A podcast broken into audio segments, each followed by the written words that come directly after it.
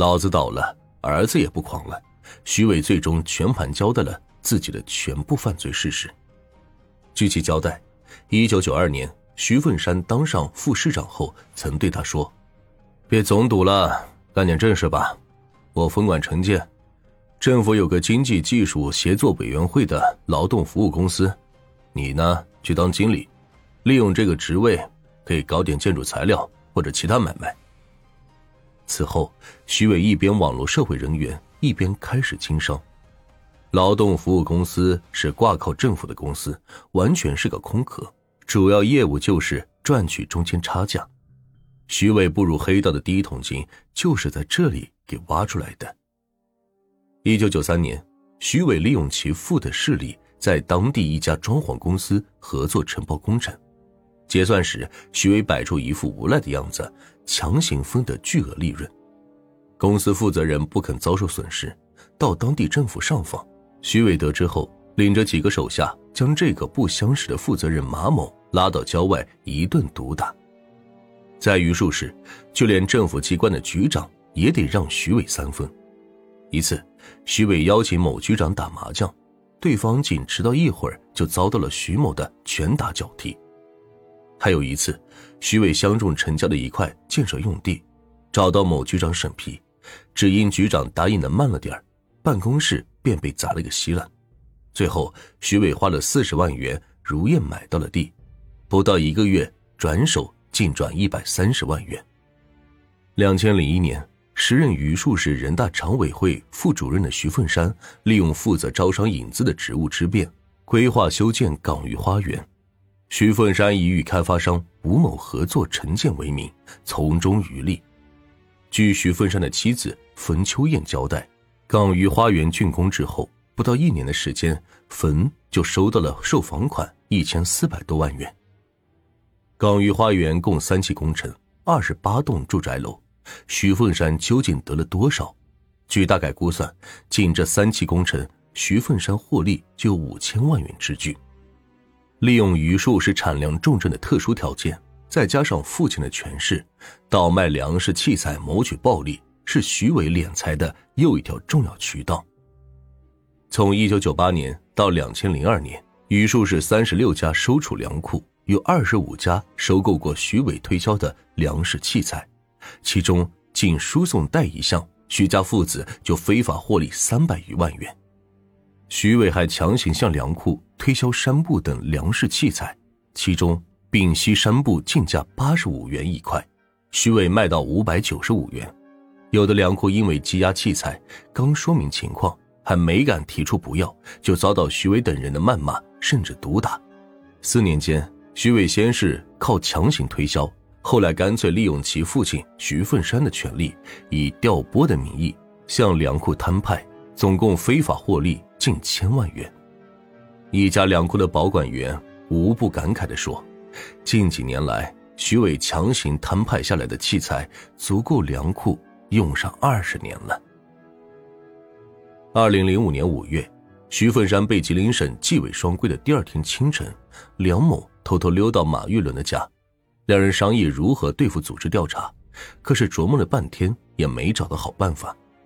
梁某见状，知道马玉伦已经是泥菩萨过河，自身难保，只好收拾东西逃离榆树，躲了起来。马玉伦思来想去，感到和徐凤山、梁某合伙干工程的事早晚会败露，当务之急是将徐凤山、梁某的经济往来清理一遍，这样组织调查起来也好有个交代。如果能够蒙混过关最好，万不得已也算是有个好态度，也许。能得到组织从轻处理。七月二十二日，马玉伦将市财政局有关人员找到办公室，以自己朋友无知有一笔不应收的钱，想通过其上交财政为由，将八十六万元现金上交国库，并让财政局给开了收据。可是，在向检察机关写的说明材料中，马玉伦又换了一种自己以为合理的说法，讲自己曾和徐凤山、梁某。共同开发榆树市客运小区工程，我先后三次筹集五十五万元，拿出流动资金。工程结束之后，分给我三个底商，这三个底商梁某替我卖了八十六万元。经过这样的技术处理，马玉伦才长出了一口气，把财政局给他开的收据当成了护身符，感觉到心中的一块石头终于是落了地。但是马玉伦有所不知，吉林省纪委先期经过深入调查，早已掌握了他所涉及的违规违纪问题线索。九月二十六日，市公安局又将逃到黑龙江远房亲戚家躲避起来的梁某抓捕归案。获得了马玉伦涉嫌受贿犯罪的确凿证据。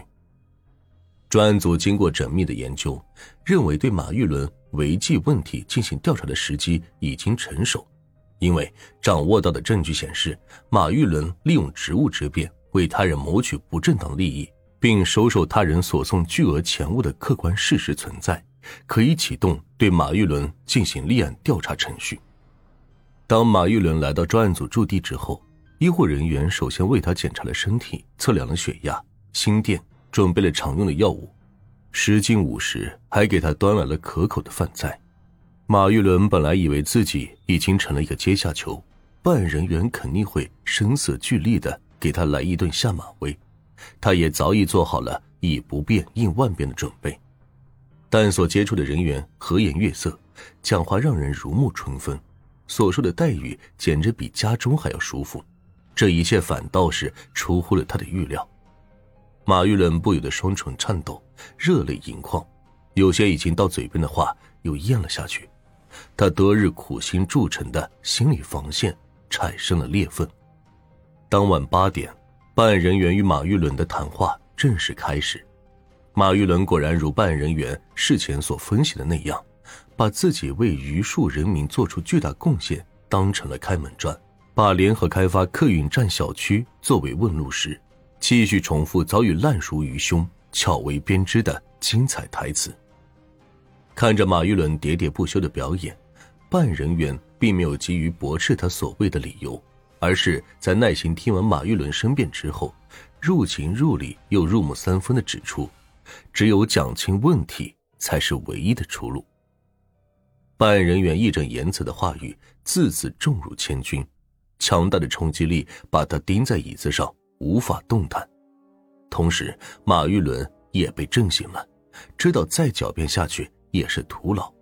苦心营造多日的防线，如沙上城堡，在正义和法律面前轰然坍塌。最后，马玉伦长叹一声，如实交代了自己与徐凤山为梁某开发榆树市客运站工程提供帮助。